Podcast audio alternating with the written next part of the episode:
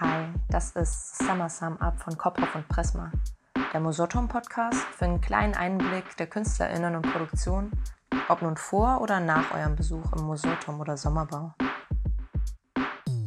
In unserer heutigen Episode durften wir mit Patrick Bijay reden, der uns von seinem symphonischen Hörspiel erzählt, das am 27. September um 19 Uhr im Sommerbau am Kaiserlein Offenbach zu sehen oder besser zu hören sein wird.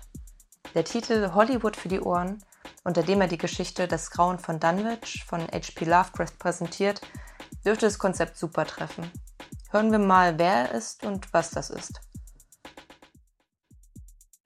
Ja, hallo, mein Name ist Patrick, ich bin äh, Komponist und Arrangeur und ich habe viel mit Hörspielmusik gearbeitet und von der Hörspielmusik in Verbindung mit der Orchestermusik kamen wir dann halt einfach auf solche Projekte, wie wir sie jetzt hier machen.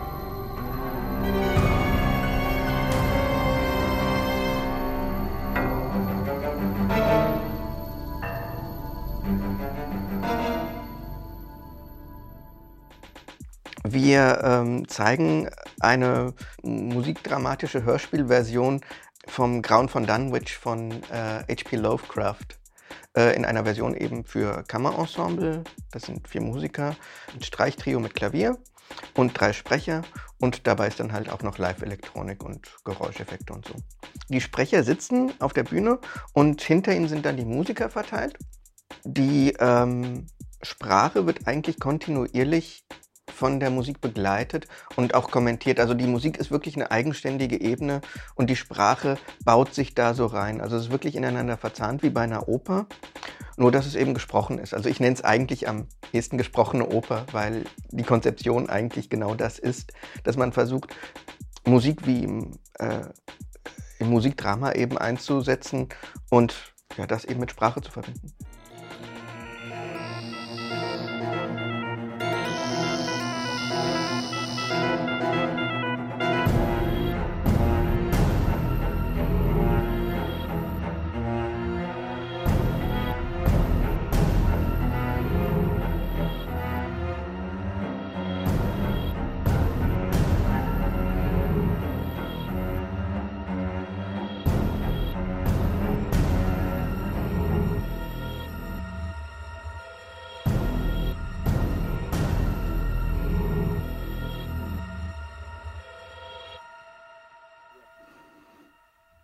Wenn ein Reisender im nördlichen Massachusetts an der Kreuzung der Landstraße nach Aylesbury eine falsche Abzweigung nimmt, gerät er in eine einsame und merkwürdige Gegend.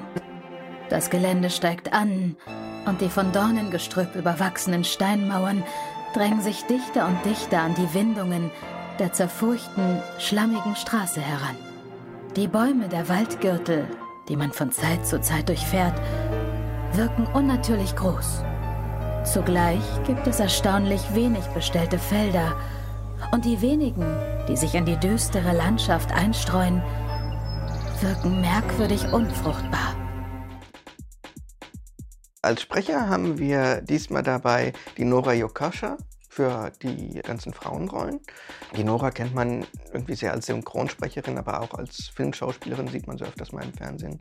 Dann haben wir den Thomas Friebe für die eine Hälfte der männlichen Rollen. Thomas äh, spricht viel off, zum Beispiel auch für Wer wird Millionär, glaube ich, spricht er die Off-Parts und ja, für verschiedene andere Sachen. Ich habe ihn in vielen Computerspielen schon gehört. Und dann haben wir den Art Feder dabei. Das ist ein Theaterschauspieler vom Theater Darmstadt damals gewesen. Und ihn kenne ich auch aus einer Hörspielserie aus meinen Jugendtagen. Also er ist sowas wie ein Jugendidol für mich. Ist total schön, die drei zusammen zu haben und auch gerade Art dabei zu haben, ist eine schöne Sache. Und auch die Musiker, die wir, äh, die Instrumentalisten, die wir dabei haben, sind sehr gute Musiker.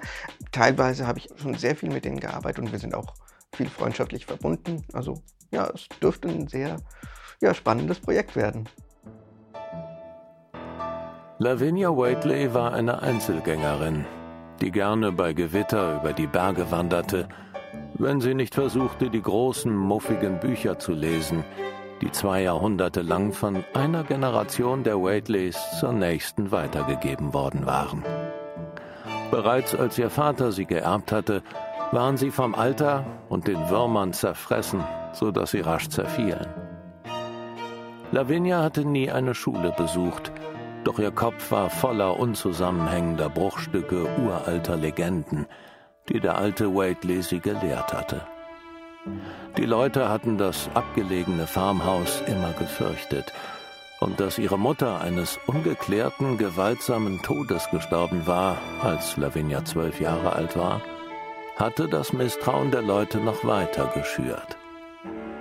Einsam und offenkundig unheilvollen Einflüssen ausgesetzt, hing Lavinia wilden und hochfliegenden Tagträumen nach und widmete sich eigentümlichen Beschäftigungen.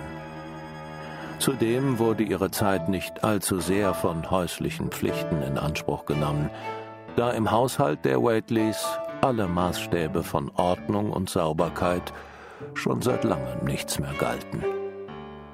In jener Nacht, als sie Wilbur zur Welt brachte, waren, soweit man wusste, weder Arzt noch Hebamme zugegen. Die Nachbarn erfuhren von seiner Existenz erst eine Woche später, als der alte Waitley mit seinem Schlitten durch den Schnee nach Dunwich Village fuhr und Osborns Gemischtwarenladen besuchte. Ist mir gleich, was die Leute denken. Wenn Lavinis Junge aussehen wird wie sein Paps, würdet ihr euch wundern. Ihr braucht nicht denken, dass alle Leute so sind wie die Leute hier in der Gegend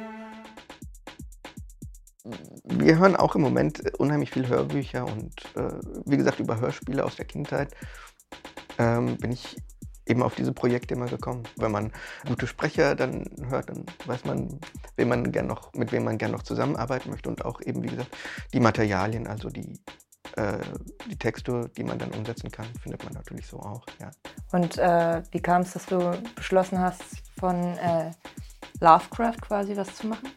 Ralf Ziegler und ich, wir waren am Überlegen nach äh, Projekten, nach Themen für diese Produktion, auch in kleineren Ensembles.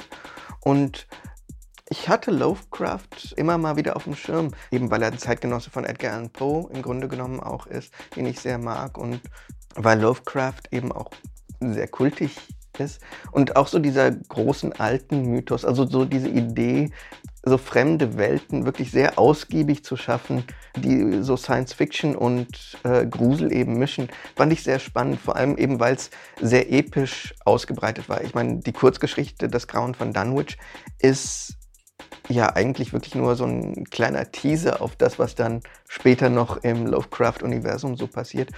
Ja, und das fand ich ganz spannend. Das ist eigentlich so der Vorläufer von modernen Grusel-Horror-Geschichten, die man dann so liest. Ja, also es war für mich dann auch wirklich sehr spannend, das so zu entdecken und in so einer Version zu bearbeiten. Ja, ich kenne mich relativ äh, wenig mit dem Universum leider aus. Ich kenn, weiß nur, dass es irgendwo Cthulhu gibt. Genau. Genau. genau, das ist eigentlich so diese Cthulhu-Mystik das fängt da so an. Das sind so Wesen aus einer anderen Welt, dämonische Wesen, die dann die Erde in Besitz nehmen wollen. Also ja, also es, es, klingt so ein bisschen wie so die typischen Gruselgeschichten, aber wie gesagt, es ist so der Vorläufer davon. Und ich glaube, das ist es, was es so spannend macht, dass, dass es nicht der x-te Aufguss auf ein Thema ist, was auch manchmal wirklich ganz spannende und tolle Geschichten sind, sondern wirklich so im Grunde eine Entdeckung von einem Genre. Also das macht es, glaube ich, sehr spannend. Ich werde euch was sagen. Eines Tages werdet ihr Leute hören, wie Lavinis Kind den Namen seines Vaters ruft. Oben auf dem Sentinel Hill. Wilbur Waitley? Die Lavinia hat, hat ein Kind bekommen? Also vor einer Woche. Das wäre Sonntag gewesen, 2. Februar. Oh, frühmorgens. Äh, Lichtmesstag. Doc, wann lernen Sie es endlich, dass man hier in Dunwich nicht Lichtmess dazu sagt? Oh ja, richtig, ich, ich vergaß. Aber das war mit Sicherheit genau die Nacht. Ich erinnere mich. Ich konnte kaum schlafen. Diese seltsamen Geräusche aus dem Berg waren in dieser Nacht wieder besonders laut. Sie haben es sicher auch gehört. Natürlich, wie konnte ich nicht? Und dann haben die ganze Nacht auch noch die Hunde gebellt. Ja, genau. Überall im Ort. Als ob sie etwas rasend gemacht hat. Aber, aber dieses schauerliche Geschrei hat sogar die Hunde und das Grollen übertönt. Dann kam das also vom Waitley-Hof. Hund oder Katze? Hund, Roman oder Sachbuch? Roman, Vorlesen oder sich vorlesen lassen? sich vorlesen lassen. Gebirge oder Küste? Am besten beides. Und äh, Horror oder Comedy? Horror. Okay, dann vielen Dank. Na klar. Das war Summer Summer von Koproff und Pressma.